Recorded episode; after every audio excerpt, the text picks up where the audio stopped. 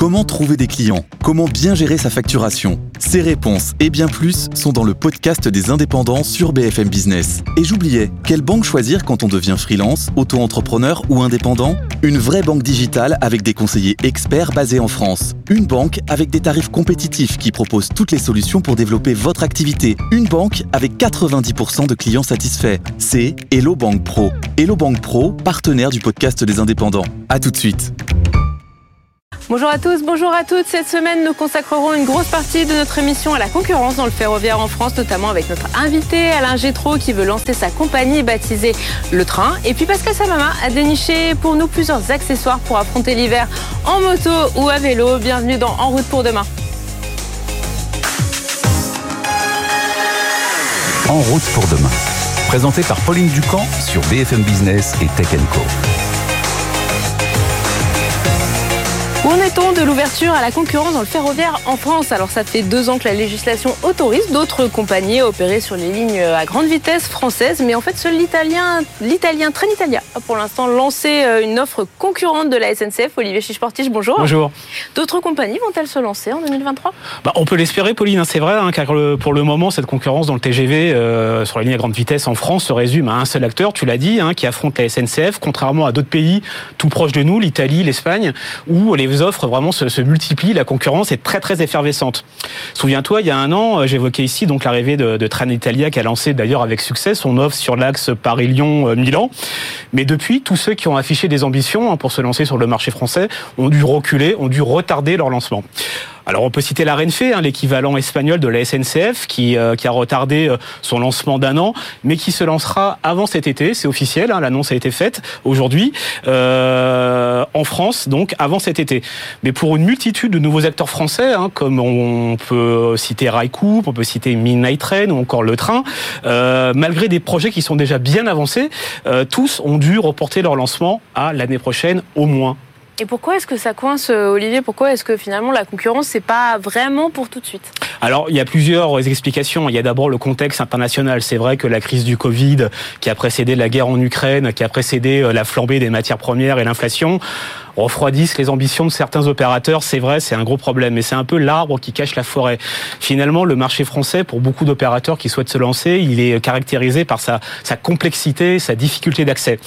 Euh, il y a une vraie volonté politique hein, qui est affichée de, de favoriser le train aujourd'hui, hein, euh, le gouvernement, euh, les politiques, mais force est de constater que D'abord, au niveau financement, les banques sont très frileuses par rapport à des projets qui partent de zéro. Euh, en cause, un mur d'investissement qui est massif pour se lancer. On parle de plusieurs centaines de millions d'euros. Oui, surtout s'il faut acquérir des, trains, je suppose. Voilà, c'est un peu le, cœur euh, de, ces dépenses. Hein, c'est le matériel roulant. Et puis aussi une rentabilité qui est jugée hasardeuse par les banques, hein, qui donc euh, ont eu du mal et ont du mal à prêter de l'argent à ces acteurs.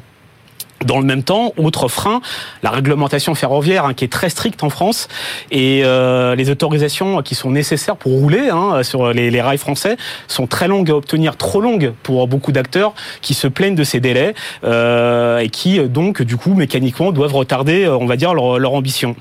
Et puis euh, dernier point, et c'est certainement le point d'ailleurs le plus bloquant, c'est tu l'as dit, c'est acheter du matériel roulant, euh, notamment des rames à grande vitesse. ça relève un peu du parcours de combattant pour beaucoup d'opérateurs qui souhaitent se lancer. Euh, Parce qu'en fait, tout le monde veut des trains aujourd'hui. Tout le monde veut des trains, des Français, hein, des opérateurs français qui partent de zéro, euh, comme le train, ou bien également des, des, opérateurs européens, anglais ou autres, qui tous se ruent sur le matériel neuf à l'achat ou à l'occasion, et qui en fait euh, provoquent des phénomènes d'allongement des délais de livraison. C'est mécanique, euh, qui peuvent atteindre des délais qui peuvent atteindre plus de deux ans. Donc ça devient un peu compliqué pour se lancer. Et même des nouveaux acteurs qui cherchent à utiliser du matériel d'occasion hein, qu'on appelle le matériel. On pourrait se dire c'est la solution de facilité. On ne conçoit pas des trains neufs, mais on recycle du matériel. En plus, c'est assez vertueux finalement au niveau du modèle. Exactement, c'est euh, éco-responsable. Euh, les opérateurs nationaux comme la SNCF ont beaucoup de matériel réformé hein, d'occasion. Mais le problème, c'est que là aussi, il y a visiblement un peu des blocages euh, du côté euh, de ces opérateurs qui détiennent ce matériel. En France, c'est la SNCF. Hein. Euh, et on peut d'ailleurs s'interroger. Quand la SNCF multiplie les messages et les actions pour favoriser euh, l'usage du train, et c'est tout à fait normal, dans le même temps, elle semble un peu rechigner ou en tout cas freiner des pieds pour vendre du matériel à ses futurs concurrents. Euh, et certains d'estimer que bah, la SNCF met un peu des bâtons dans les roues de ces opérateurs euh, qui euh, ont du mal à se lancer et qui ont finissent par dire que le marché français manque cruellement d'impulsion économique et politique pour lever ces obstacles, qu'ils soient soit financiers, réglementaires ou bien effectivement d'accès au matériel. Pourtant, quand on regarde finalement dans les, autres pays dont tu parlais tout à l'heure, l'Italie, l'Espagne, ça a l'air de plutôt bien fonctionner cette ouverture à la concurrence. Mais oui, et pour une fois, tout le monde est d'accord sur ce point, même la SNCF. Euh, la concurrence, ça permet de faire grossir la part du train dans les déplacements. C'est super important. Euh, ça améliore la qualité de service. Et puis surtout, ça fait baisser les prix. Et ça, c'est clair quelques chiffres. En Espagne, les tarifs ont baissé de 49% et l'usage du TGV a bondi de 37%. Alors c'est un pays où les prix étaient très élevés, c'est vrai, mais les chiffres sont impressionnants. En France, où la concurrence est pourtant très embryonnaire, juste sur l'axe Paris-Lyon... Ou au Italia. Ou au Père Italia, les prix ont baissé de 7%, alors que les prix en global à la SNCF sont plutôt à la hausse. Eh ben merci beaucoup Olivier, sportif, journaliste BFM Business. Tu restes avec moi, on passe à l'invité de la semaine. BFM Business et Tech Co présente En route pour demain, l'invité. Et notre invité cette semaine, c'est Alain Gétro. Bonjour, merci beaucoup d'être avec nous aujourd'hui. Vous êtes le directeur général de Le Train. Alors Le Train, c'est une toute nouvelle compagnie ferroviaire donc que vous êtes en train de développer. Vous comptez la mettre sur les rails plutôt dans l'ouest de la France. Alors vous deviez lancer le service normalement l'an dernier si je ne me trompe pas et puis finalement ce sera pas avant 2024-2025. Euh, où en est votre projet Et euh, suite à tout ce qu'a pu nous expliquer Olivier avant, pourquoi, pourquoi ce retard? Alors bonjour à vous et merci pour cette invitation. Effectivement, il a été dit des choses euh, très vraies. Hein. Euh, le train est une nouvelle compagnie ferroviaire française, entièrement privée, euh, qui vise à pénétrer le marché, à ouvrir son marché par le Grand Ouest. Pourquoi? Parce que c'est une grande région qui, est dynamique de par sa population. Hein. Un grand nombre de Français déménagent finalement vers la façade atlantique, donc il y a des besoins de mobilité. Il y a aussi un état de saturation des réseaux routiers. le train a plutôt vocation à s'emparer d'un marché grande vitesse pour délivrer euh, des villes intermédiaires, pour desservir des villes intermédiaires, Nantes, Rennes, euh, Bordeaux, Tours. Euh, Donc des Nantes-Bordeaux, des Angoulême-Biarritz, on peut imaginer un peu ce, ce genre de trajet Effectivement, on peut envisager ce genre de trajet. C'est un marché finalement très complémentaire. On parle beaucoup de concurrence, mais finalement on devrait parler d'ouverture de marché. C'est une complémentarité de l'offre de transport SNCF. Alors effectivement, on a dû retarder notre arrivée sur le marché euh, Olivier Chichportich euh, l'a dit, le cadre légal existe, euh, tout est prêt, mais ensuite, j'allais dire, il faut un peu déverminer l'objet. Et c'est aujourd'hui un champ un peu vierge, la concurrence en France sur le ferroviaire. Donc on fait partie des premiers à se lancer. Il faut défricher, il faut avancer, il faut, j'allais dire, expérimenter, parce que même si tout est prévu, eh bien, ça n'a encore jamais été réalisé. Je pense plutôt que c'est un projet de transformation, en fait, l'ouverture de la concurrence du ferroviaire en France. Et euh, il y a une acculturation à réaliser chez l'ensemble des acteurs de l'écosystème ferroviaire en France. Quand vous dites acculturation, ça veut dire que, en gros, la législation existe, mais que finalement, les acteurs du ferroviaire qui, eux, opèrent déjà, sont pas forcément euh, pour cette arrivée de la concurrence ou voient pas forcément ce que ça pourrait leur apporter? Alors, je pense surtout que l'appareil est pas rodé, c'est-à-dire qu'il y a un acteur euh, historique qui est très présent et qui délivre beaucoup de services. Finalement, on pourrait se poser la question pourquoi de nouveaux acteurs? Pourquoi finalement euh, complexifier le système? Parce que ça rend forcément le système plus complexe. Il n'y a pas qu'un seul acteur à coordonner, ça fait beaucoup d'acteurs à coordonner, opérateurs européens, étrangers, nouvelles entreprises euh, nouvellement nées comme le train. Et donc, ça fait un nombre d'acteurs et ça rend le système sûrement plus complexe. On y arrive. Nous, c'est un travail qu'on a fait par exemple avec les équipes d'SNCF Réseau pour tracer le plan de transport pour réussir à non pas pour avoir vos slots euh, sur les lignes sur les LGV, ouais. les fameux sillons. Nos sillons, euh, il s'agit pas juste d'avoir une conception de l'esprit, mais euh, pouvoir la réaliser physiquement et, et, réussir un service commercial qui tient la route, qui est robuste ensuite pendant l'exploitation. Et c'est un travail qui a été très bien fait. D'ailleurs, les équipes des SNCF Réseau, elles ont été volontaristes, elles ont été à la manœuvre. On a appris conjointement entre équipes des SNCF Réseau et équipe de Le Train pour arriver à rendre robuste l'exercice de conception. Donc tout ça prend du temps, encore une fois, c'est un chemin qui est un peu vierge. Il y a de la culturation, il y a du rodage des processus, et puis ça reste une aventure entrepreneuriale, qu'on soit un opérateur historique comme Renfe ou Trenitalia, ou un opérateur comme le train, où il faut de l'investissement, où il faut des assets industriels lourds qui mettent du, temps à être fabriqués. Donc voilà, c'est des processus qui prennent du temps. Euh, Qu'est-ce qui vous manque du coup aujourd'hui? Parce que j'ai l'impression que vous avez bon le, cadre législatif, ok, le business model, il, pour vous, il est assez clair. Euh, vous avez travaillé, vous avez vos slots avec SNCF Réseau où tout a l'air de bien se passer. Du coup, qu'est-ce qui bloque? Alors, le matériel roulant, déjà, vous l'avez évoqué, enfin, Olivier euh, l'a évoqué. Vous trouvez pas de train? Alors, pour pénétrer le marché rapidement, le plus intelligent et le plus écologiquement parlant, vous avez parlé de c'est vertueux, vous avez dit c'est vertueux, ça serait du matériel d'occasion. Ça existe, c'est vrai que les opérateurs en réforment parce que leur modèle évolue, parce qu'ils euh, veulent transformer leur expérience voyageur. Euh, nous, on a la capacité industrielle de revisiter ce matériel, de le refiter, et donc on est intéressé pour acquérir du matériel d'occasion.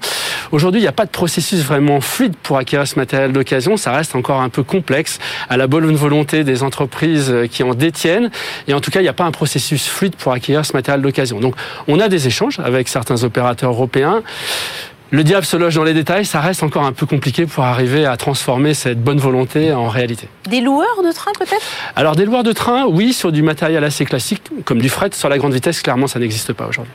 Mais est-ce que finalement il n'y a pas une sorte de, contradiction quelque part sur même euh, le cas SNCF C'est-à-dire qu'on a l'impression qu'on a d'un côté SNCF Réseau qui est très content de vous accueillir, parce que vous allez payer des, péages hein, finalement sur, sur le réseau utilisé. Et d'un autre côté, SNCF Voyageurs, qui lui possède le matériel et qui, euh, voilà, euh, qui visiblement, si on écoute ce que vous dites, a un peu du mal à le lâcher finalement. Et quand on interroge justement SNCF Voyageurs, ils nous expliquent que mais c'est pas du tout la mauvaise volonté euh, de leur part, c'est plutôt des, des, freins européens de réglementation qui les empêcheraient de vous vendre des trains d'occasion. Est-ce que vous pouvez un peu nous en dire plus là-dessus? Alors effectivement, euh, l'opérateur pourrait être tenté euh, d'une certaine réticence pour céder du matériel à un acteur qui pourrait potentiellement être concurrent.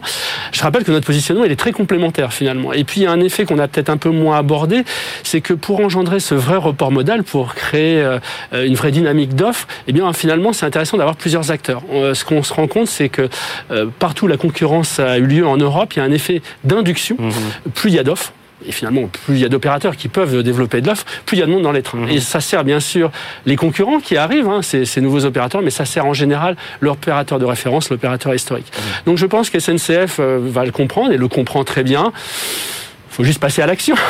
ça peut prendre un peu de temps. Et puis, il peut y avoir des lourdeurs administratives. Vous venez de le citer. Euh, un, certain nombre de matériel existant euh, peut être vieillissant. Il peut comporter des standards qui ne sont plus euh, dans euh, des standards modernes. Il faut donc un certain nombre d'autorisations. Et puis, il peut y avoir des sujets un peu plus lourds, industriels, comme des particules amiantes faut, dont il faut s'assurer qu'elles ne représenteront pas une gêne ou un risque pour ceux qui opéreront ce matériel, comme pour les voyageurs.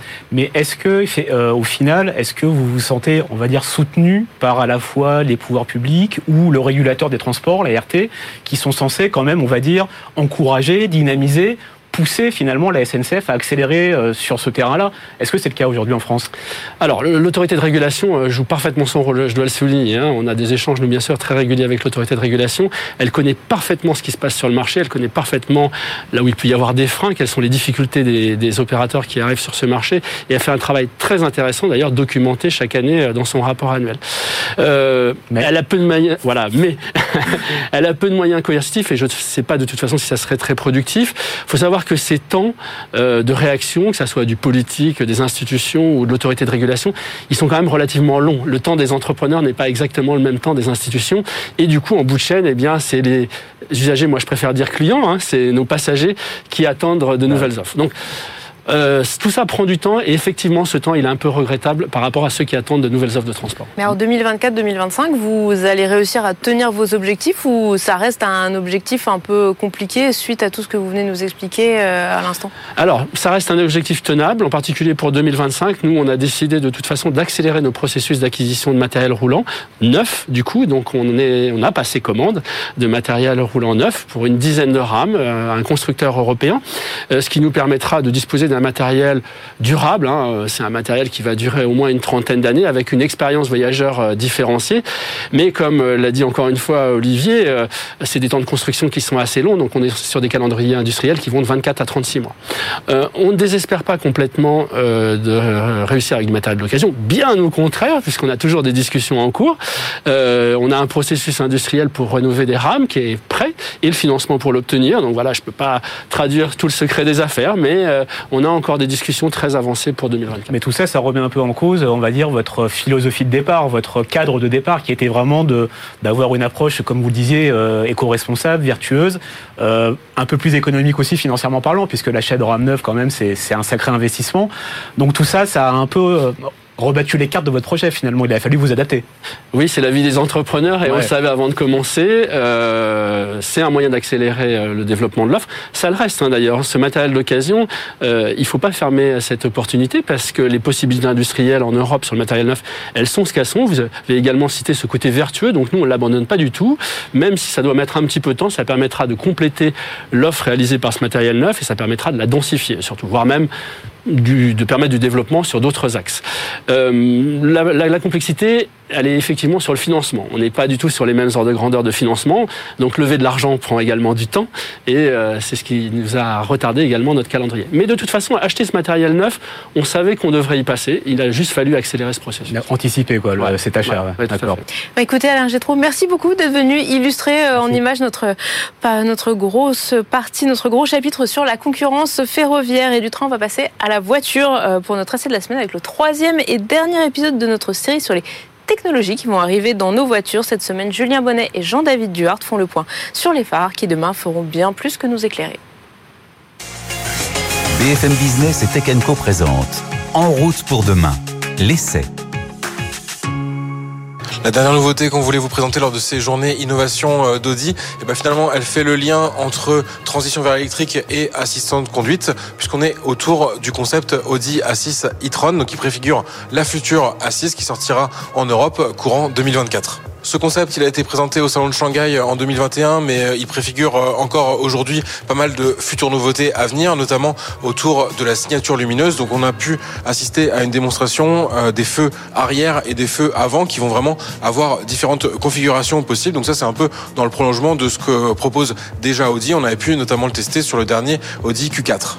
On a pu aussi voir les possibilités de projection, donc d'affichage en dehors euh, du véhicule, donc qui va permettre euh, d'afficher par exemple une cinématique d'accueil. Donc ça, ça existe euh, déjà, mais de manière beaucoup plus large autour du véhicule pour inviter bah, le propriétaire à monter à bord, ou encore des systèmes d'alerte, donc plutôt à destination des piétons ou des cyclistes qui passeraient à côté du véhicule lorsqu'une porte va s'ouvrir. Donc bien sûr, c'est un cas courant maintenant en ville, et là finalement, on va vraiment avoir un affichage lumineux qui va s'afficher au sol avec un affichage rouge pour bien marquer qu'il y a un risque, un danger pour un potentiel piéton ou cycliste qui passerait. Cette assise Citroën, elle reposera sur la plateforme PPE qui équipe euh, bah, les modèles 100% électriques euh, Audi et des autres marques euh, du groupe. Elle permettra notamment d'obtenir jusqu'à 700 km d'autonomie, donc une révolution particulièrement attendue dans le monde de l'électrique. BFM Business et Tech Co En route pour demain, en région. Et pour terminer cette émission, j'accueille Pascal Samama, notre journaliste spécialiste du deux roues. Bonjour Pascal. Bonjour Pauline. Bon, l'hiver est enfin là. Et du coup, tu nous as fait euh, une petite sélection euh, de produits pour s'équiper à vélo, à moto, à scooter pour rouler en hiver et surtout ne pas avoir froid. Bah exactement, parce que le problème quand on a froid, c'est qu'on évite soit de prendre son deux roues, soit on le prend et là on se retrouve dans une situation telle que bah, risque d'accident et tout quoi, parce que parce que le froid paralyse, ça fait des engelures. Enfin bref, c'est c'est assez problématique. Et puis il faut savoir aussi une chose, c'est que quand on roule à deux roues, on perd un degré à chaque fois par tranche de 10 km heure. 1 degré par tranche de 10 km heure. Exactement. ça va super vite. Il fait 5 degrés, je roule à vélo, un vélo électrique, je roule à 25 km heure, et ben je perds un peu plus de 2 degrés, ce qui fait que la température que je ressentira sera plus 5 degrés, mais un peu moins de deux, enfin un peu plus de 2 degrés. Oui, donc à scooter ou voire à moto, alors là c'est encore pire. Ah ouais, c'est terrible là. Là c'est terrible. C'est pour ça que l'utilisation d'un équipement, alors un équipement c'est pas juste se faire plaisir, c'est c'est un équipement étanche, euh, étanche au vent, étanche à la pluie et puis chaud. Et eh ben c'est primordial pour se protéger, pour protéger toutes les parties du corps en contact avec avec le froid, c'est-à-dire les extrémités, les mains, la tête, les pieds, et bien sûr le buste, parce que quand on roule, on a le buste en avant et, et le froid, euh, le froid tenaille. Alors souvent les utilisateurs hésitent à acheter euh, des équipements grand froid parce qu'ils se disent c'est super cher, est-ce que je vais m'en servir Eh ben, eh ben nous on a trouvé des, des équipementiers français en vélo et en moto, deux Ecoy et Bering qui ont développé des gammes qui sont vraiment euh, très accessibles. Commence avec les cyclistes. Donc, tu es venu, pour ceux qui nous écoutent en radio, Pascal est venu Alors. avec euh, plein d'accessoires. On a un petit t-shirt rose, on a un tour de, une cagoule pour se protéger. Alors, vas-y, détaille-nous un petit peu. tout Alors ce déjà, on va démarrer par la cagoule. Elle est, elle est vraiment conçue pour des conditions climatiques extrêmes. hein. Euh, on peut mettre son casque par-dessus, on peut même la mettre, pourquoi pas, à moto. C'est une cagoule qui tient à moins 10 degrés, à moins 10 degrés ce qui fait que Oui, avec ça on a chaud. hein. euh. C'est renforcé sur les oreilles. Le froid passera pas, le vent ne passera pas. On peut continuer aussi avec le buste, avec des, des hauts. Alors il y a un haut pour femmes avec col zippé, 50 euros, ce oui, qui n'est ça, pas excessif. euh, honnête. Celui pour homme qui est bien plus simple, c'est quoi? C'est un t-shirt à manches longues. Alors on a l'impression qu'ils sont tout petits, ça c'est un LXL. Ça veut dire que quand on le met, il colle près du corps et il réchauffe le corps et en même temps il laisse la transpiration, la sueur Oui, c'est quand même des tissus, s'évacuer. des tissus Ah techniques. oui, c'est c'est vraiment des tissus techniques. Et alors celui-là est à 25 euros, 25 euros pour pour avoir chaud quand on roule. Là, avec un truc comme ça, on roule aussi bien à vélo qu'à moto, qu'en scooter. Ouais, à glisser 25 sous euros. sa chemise, sous son pull. Même euh, pour courir, même pour aller faire du ski, je trouve que c'est quand même euh, c'est quand même utile. On va continuer avec euh, avec des gants. Alors ah ouais, là, c'est des gants un peu techniques. sur le guidon. euh, Alors ça fait des pour ceux qui nous écoutent en radio, ce sont donc des gros gants, vraiment gros gants euh, façon moto, façon même un peu gants de ski. Gants de ski, je Gants de trouve. ski, hein. mais assez euh, en termes de préhension, on se voit bien. euh, je prends mon téléphone portable, j'ai pas du tout de mal à le saisir. Ils sont très très pratiques. Alors, ils on- sont connectés. Ils sont connectés. On les allume en appuyant sur le bouton le E d'écueil. On a trois niveaux de température Qui 30, sont- 35 et 40 degrés. Là, je le mets très chaud. Alors à l'intérieur du gant, il y a un tas de filaments électriques qui qui chauffent et qui oui. chauffent selon la temps. Tu le sens là ça, Oui, ma main est en train de, de chauffer doucement. Alors euh, c'est assez impressionnant, mais c'est ultra efficace. Pour les très frileux, on peut mettre des sous-gants, mais je crois que ce sera pas vraiment utile pour des trajets urbains dans Paris quand on est cycliste. On roule pas pendant des heures non plus. Et là, c'est ultra efficace. Et ça, je recharge comment? Eh ben, tout simplement, il y a une petite fermeture éclair. Appuie sur le dessus, je l'ouvre et à l'intérieur, Tu hop, découvres une batterie tac, que je qui se recharge. C'est vendu avec le chargeur, évidemment.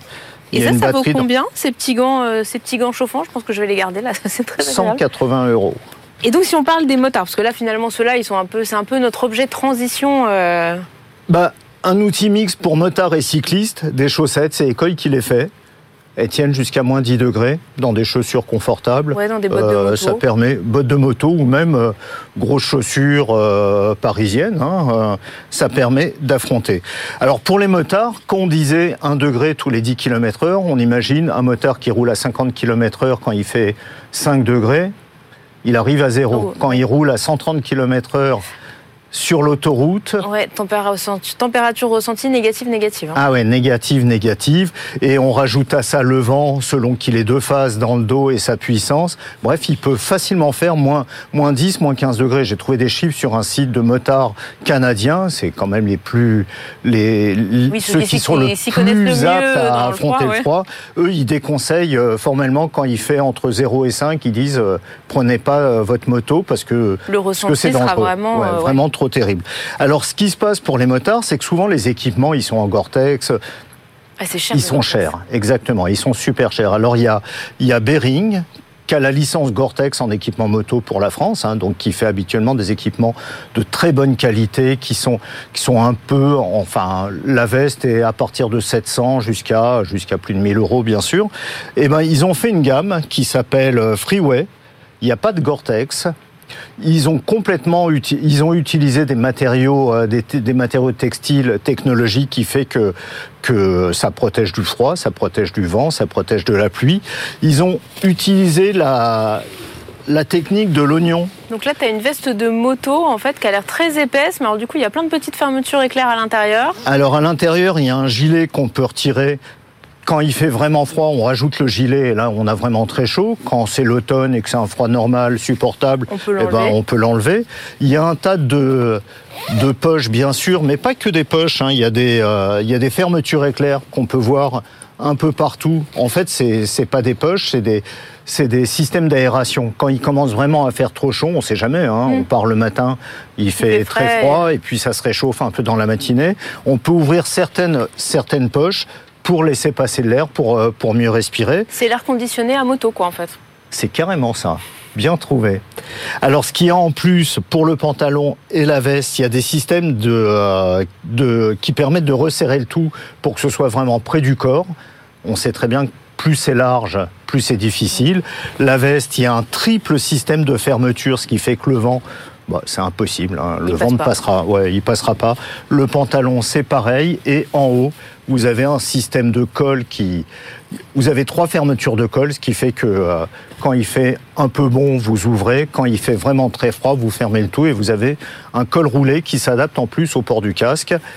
Et en termes Efficace. de tarifs, du coup, on est à. Alors, ça reste quand même assez cher, mais finalement beaucoup moins que si on était sur du matériel, est- des vêtements Gore-Tex. On est quand même dans des vêtements techniques, hein, ce qui fait que le, euh, le blouson, je retrouve le prix, il est euh, autour de, il est à 470 euros Ouais. et le pantalon à 300 euros. Mais en plus, c'est un investissement éco-responsable. Exactement, parce que ça ne se voit pas, ça ne se sait pas, mais on va le dire, c'est fait en bouteille recyclée, en bouteille plastique recyclée.